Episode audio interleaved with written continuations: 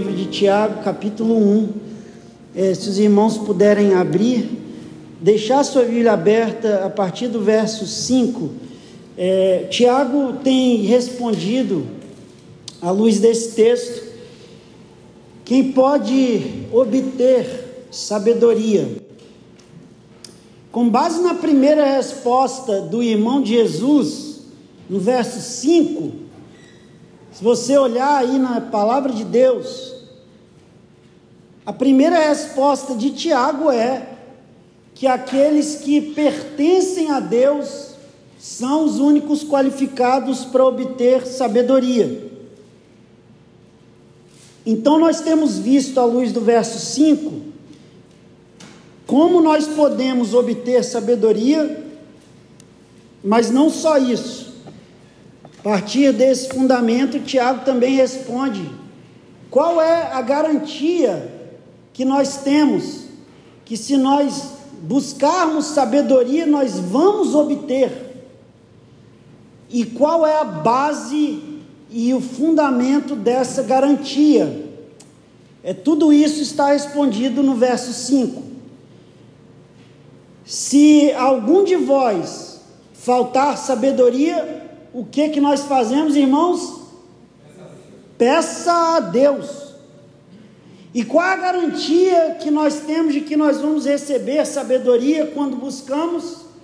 Deus dá a todos, é deliberadamente, sem repreender, lhe será concedida.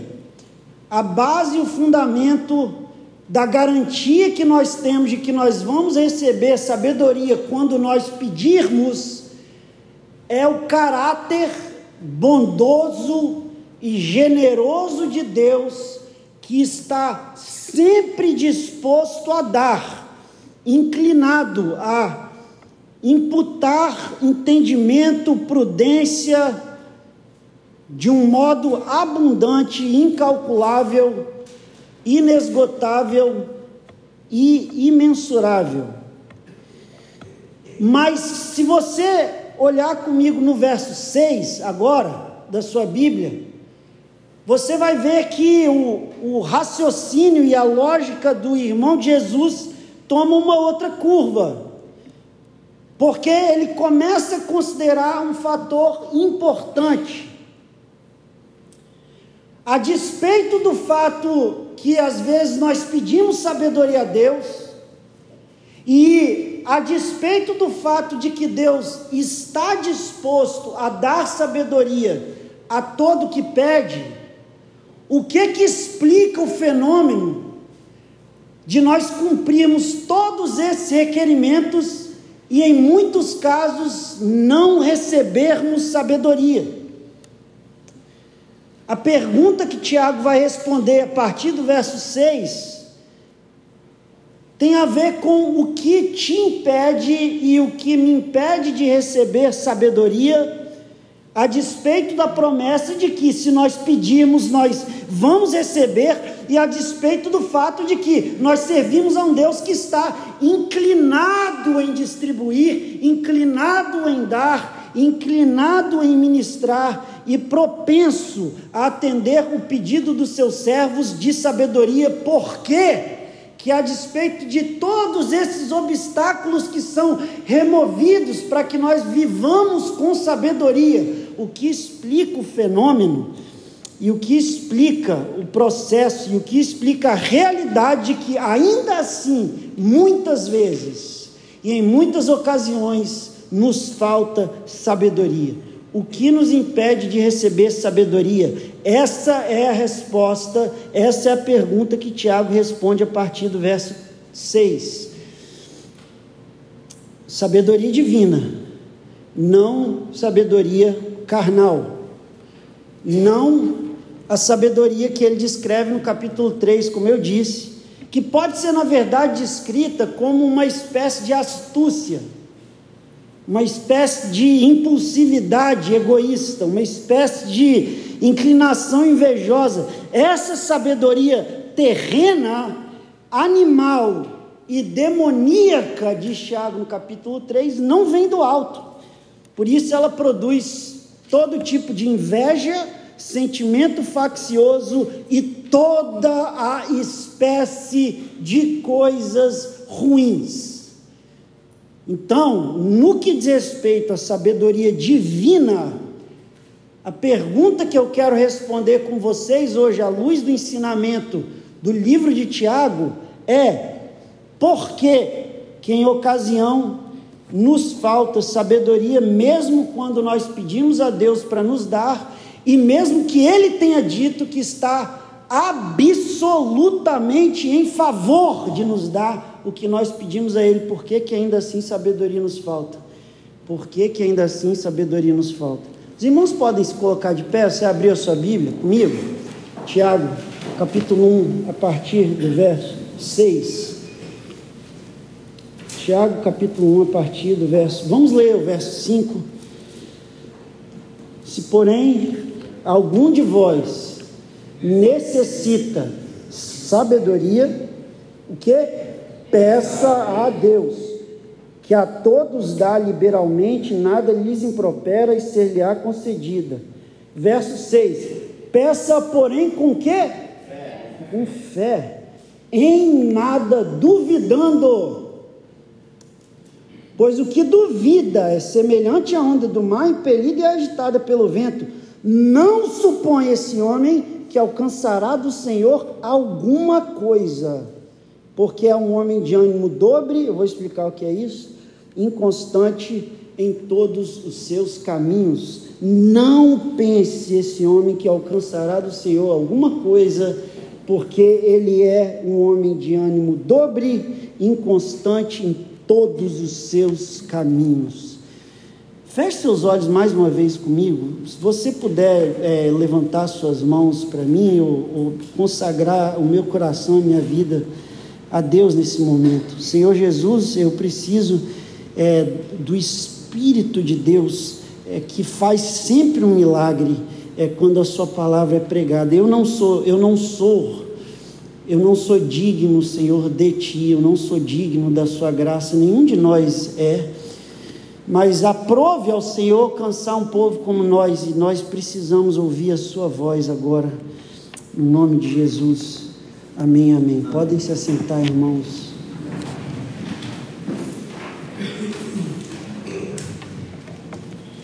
Por que, que ainda nos falta sabedoria? Os que podem receber sabedoria, em primeiro lugar, são os que pertencem a Deus. Mas, em segundo lugar, hoje nós vamos ver que só pode obter sabedoria quem tem fé em Deus. É necessário ter fé para se obter sabedoria. Porque nós vivemos às vezes sem ela. Talvez, de acordo com o verso 5, uma resposta simples seja: você não tem sabedoria porque você não pede por ela. Se o texto está dizendo que se você pedir, Deus dá, você não tem porque não pede. Ou então, uma categoria que Tiago abre no capítulo 4, verso 3, é que quando você pede, você pede mal. Pedir e não recebeis, porque pedis mal para gastar em vossos prazeres, e talvez as motivações por trás do seu desejo de ser mais sábio não sejam tão cristocêntricas e peneiradas pelo Espírito quanto elas deveriam ser. Mas o verso 6 abre sim uma outra possibilidade que nos é introduzida a partir de uma exceção. Todo que pedir sabedoria vai receber, porque Deus tem prazer em dar mais, mais, mais. Qual é a exceção? Peça, porém, com fé. Peça com fé, em nada duvidando. Meus irmãos, não tenha dúvida no seu coração que Deus se agrada quando Ele observa em nosso coração uma capacidade de confiar nas Suas promessas e de crer que Ele tem o poder de fazer aquilo que ele diz na sua palavra. Isso Jesus demonstrou diversas vezes em seu ministério público, e aqui Tiago está dizendo: é necessário ter fé em suas petições, é necessário ter fé no exercício da oração, é necessário crer que você vai receber o que se pede para que se receba. É o que Tiago está dizendo. É necessário ter fé. E quando você vai no texto e você observa a descrição que ele faz, que nós precisamos ter fé e nada duvidando, não é que ele está descrevendo dois níveis de fé, como se existisse um tipo de fé um pouco mais fragilizada, que você se sente mais vulnerável, você crê, não crê, escorrega um pouco, pensa, tem convicção, não tem, e existe uma outra fé um pouco mais forte, mais estável, mais elevada, que nunca duvida de nada. Não é isso que Tiago está dizendo. Tiago está dizendo que ter fé é não duvidar. E não duvidar é ter fé. É necessário ter fé e não ter dúvida. É necessário ter fé e não ter dúvida, porque fé e dúvida são como dois reis poderosos lutando pelo mesmo território, coexistindo em um mesmo lugar, e uma hora um deles vai ganhar.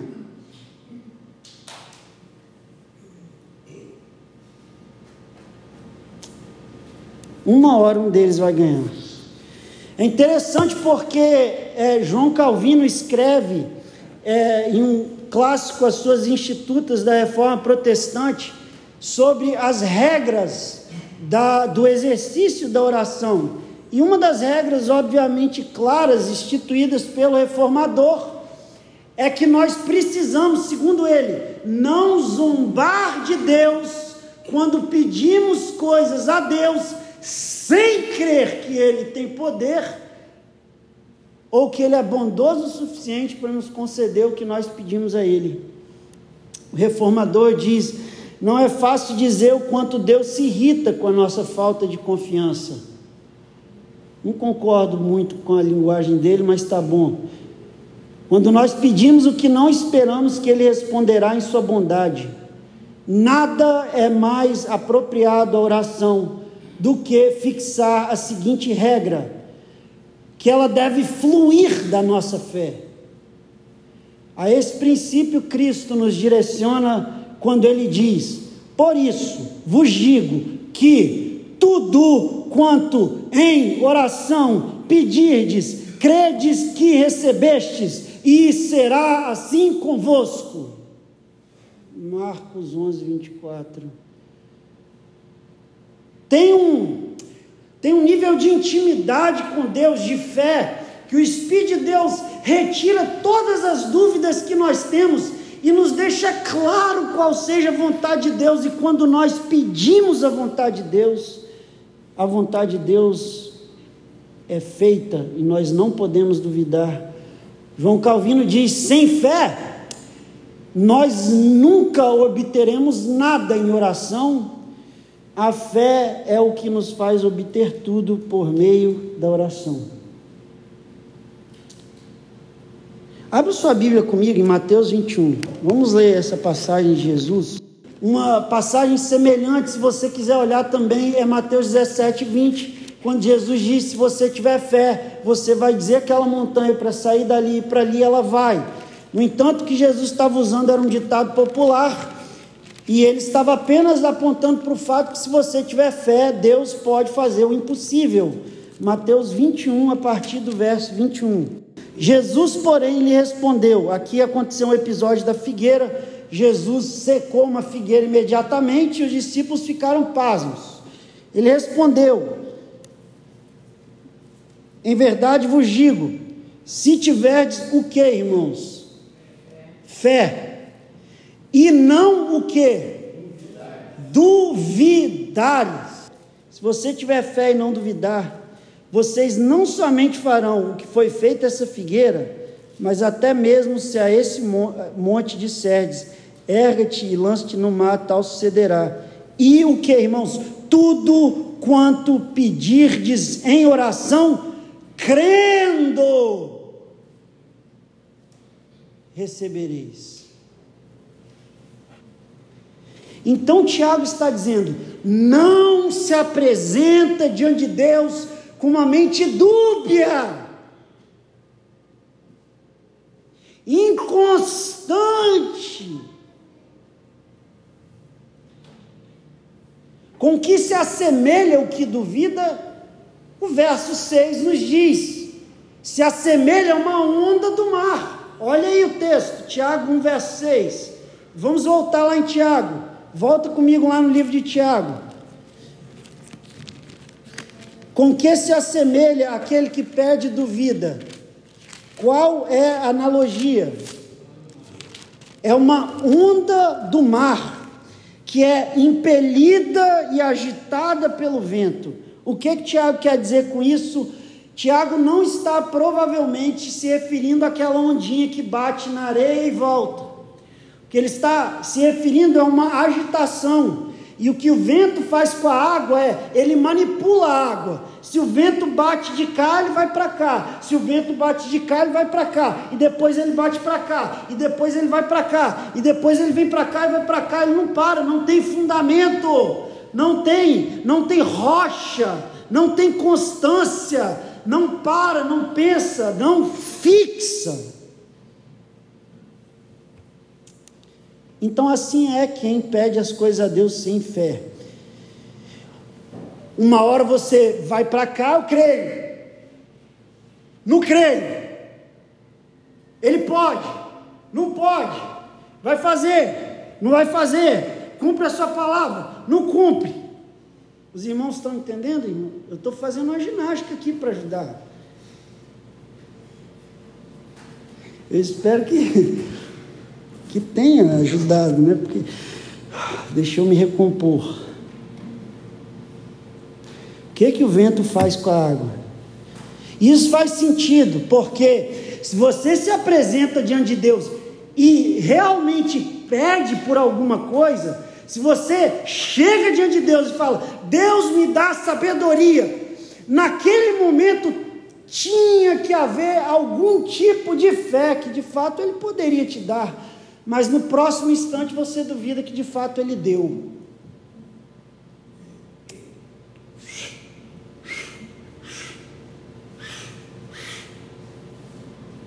Todo mundo que pede por sabedoria tem uma intenção verdadeira de receber, mas logo em seguida se duvida de que de fato Deus cumpriu a sua promessa.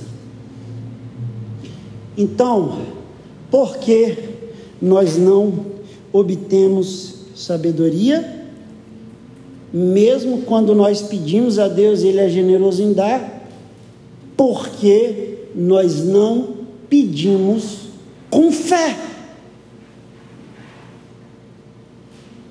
Porque nós não pedimos com fé.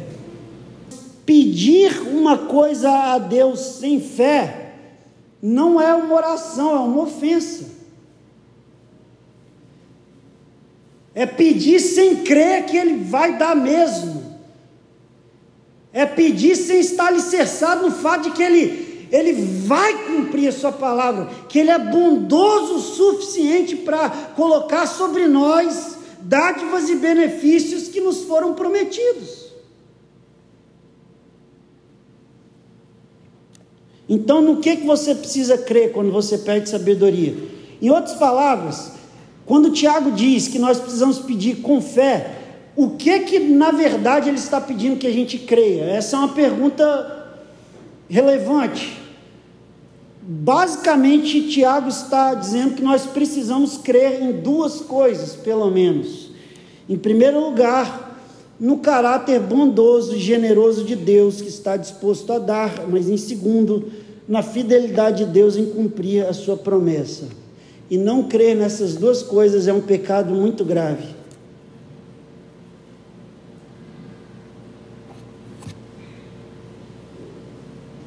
Nós precisamos crer que Deus é bondoso e generoso em sempre dar. E duvidar disso é colocar em xeque o caráter de Deus. Nós precisamos crer que Deus ouve as nossas orações de bom grado, precisamos crer que Ele é fiel em cumprir as suas promessas, que de fato, em pedindo sabedoria, nós estamos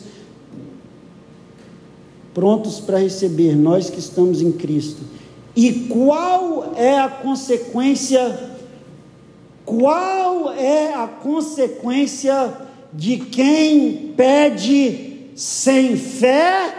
Qual é a consequência? Verso 7. Olha na sua Bíblia. Qual é a consequência? Não suponha esse homem que alcançará do Senhor alguma coisa.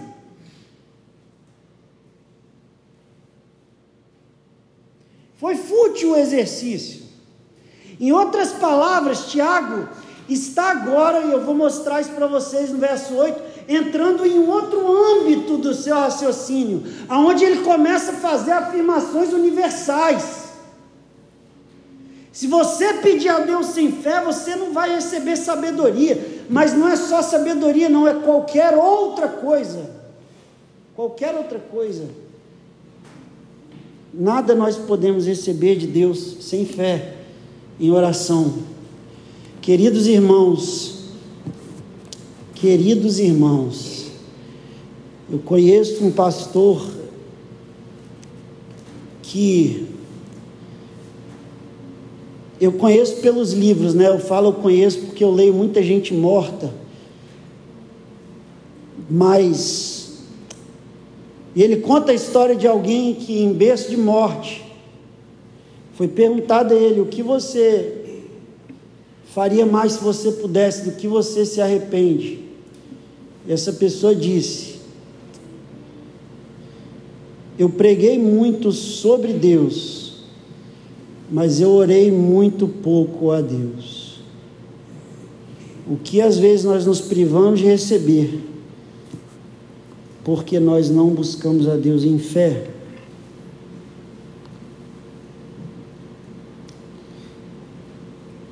Agora o verso 8, para encerrar, é, quem pode receber sabedoria de Deus? Quem pertence a Deus, quem tem fé em Deus, mas quem confia em Deus, verso 8. Porque essa fé precisa se estabilizar de um modo inabalável e consistente. Essa fé precisa se ancorar como uma convicção constante, não maleável, influenciável ou vacilante. Então, depois da dúvida, qual é a segunda barreira que é colocada por Tiago contra a nossa obtenção de sabedoria? Sabe qual é a filha da dúvida? Sabe qual é a filha da dúvida? A dúvida casou com a incerteza e gerou a inconstância. inconstância. Tiago está dizendo, em primeiro lugar, que dúvida nos impede de receber sabedoria de Deus, mas em segundo lugar, inconstância. Veja o verso 8. Verso 8 ele diz: ele descreve um, um homem de ânimo dobre, inconstante em todos os seus caminhos. Irmãos, olha para mim, no nome de Jesus, todo mundo. Você já conviveu dois dias com uma pessoa inconstante. Pessoas que não sabem exatamente o que quer. Irmãos, um exercício absolutamente essencial para todos nós. Para um dia da sua semana, pega um papel em branco e coloca nele dez coisas que você realmente quer nessa vida. Você realmente quer, invariavelmente. Tem pessoas que não sabem o que querem. Elas são inconstantes em todos os seus caminhos, em todos os seus caminhos. Então, Tiago diz que há um, um homem de ânimo dobre, que é inconstante em todos os seus caminhos, é justamente um homem que não pode pensar nunca que vai receber alguma coisa de Deus. Porque não só quando ele pede, ele duvida, mas ele nem sabe se ele quer mesmo o que ele está pedindo. E o que quer dizer um homem de ânimo dobre? É um jeito antigo de falar um homem, de acordo com o grego, de psychos, de dois psychos, alma. É um homem de duas almas. Dentro dele existe uma, uma repartição, uma divisão, uma rachadura, um fenômeno crônico de indecisão, uma dualidade de visões e opiniões opostas que estão constantemente colidindo umas com as outras. É um homem de dupla alma, duas almas. E alma na Bíblia é o que eu quero, é o meu sentimento, não é o meu intelecto. Eu quero isso, mas eu também quero isso, mas eu não quero isso, mas eu quero sabedoria, mas eu também não quero sabedoria. Irmãos, quando você olha esse texto aqui, Tiago 1,5, você pode dizer assim: ufa! Não é? Graças a Deus que qualquer hora eu posso pedir sabedoria, eu posso receber, não é bom isso? Sabe qual é o problema? Sabe qual é o problema? Muitas vezes a sabedoria é a última coisa que você quer. Nem sempre a sabedoria é conveniente. Às vezes ela vai te forçar a fazer perguntas difíceis. Será que o que eu estou vivendo é fruto das minhas próprias ações? Será que eu deveria tomar esse caminho? Será que eu deveria me consertar nesse sentido? Será que a crise no meu casamento se encerra em mim? Quais são as posturas que eu tenho que E às vezes, a última coisa que nós queremos fazer é pedir por sabedoria. E muitas vezes, além de nós não queremos agir em sabedoria, a gente quer fazer o que a gente quer fazer. A gente quer deixar o sentimento preponderar e a gente quer agir pela carne. E por isso nós não pedimos sabedoria. E Tiago está dizendo: você é um homem de ânimo dobre. Você quer duas coisas. Você quer sabedoria e você não quer sabedoria, então você não está qualificado para receber sabedoria. Creio, não creio, recebi, não recebi. Deus cumpre as suas promessas, mas só na vida de outros. Irmãos, Deus já nos deu o seu único filho na cruz do Calvário, ele foi morto, levou sobre si os nossos pecados, ressuscitou o terceiro dia para nossa justificação, e todo aquele que crer no seu nome, se arrepender dos seus pecados, é salvo eternamente por causa dos seus méritos. Então, por que nos privaríamos de obter de Deus sabedoria para viver essa vida? se a vida futura já está garantida. Mas hoje eu quero que você saia daqui com a decisão do seu coração. Eu quero. Eu quero. Eu quero que você saia daqui, porque nós vamos. Sabedoria acabou. É, não vou falar mais sobre isso. Semana que vem eu vou começar a perseverança. Mas eu quero que você saia daqui com uma resolução tem em seu coração a resolução de viver uma vida alicerçada na sabedoria divina. Peça a Deus com fé. Abandone a sua inconstância. Eu quero te pedir hoje aqui, no nome de Jesus, seja qual for a sua situação, seja quais forem as suas metas, seja quais forem os seus desejos e as suas ambições, por favor, se ajunte a mim e não querer viver mais um dia da sua vida desperdiçado por falta de sabedoria. sabedoria é a chave. Ela está disponível. Se nós pedirmos com fé, nós sabemos que dele nós receberemos.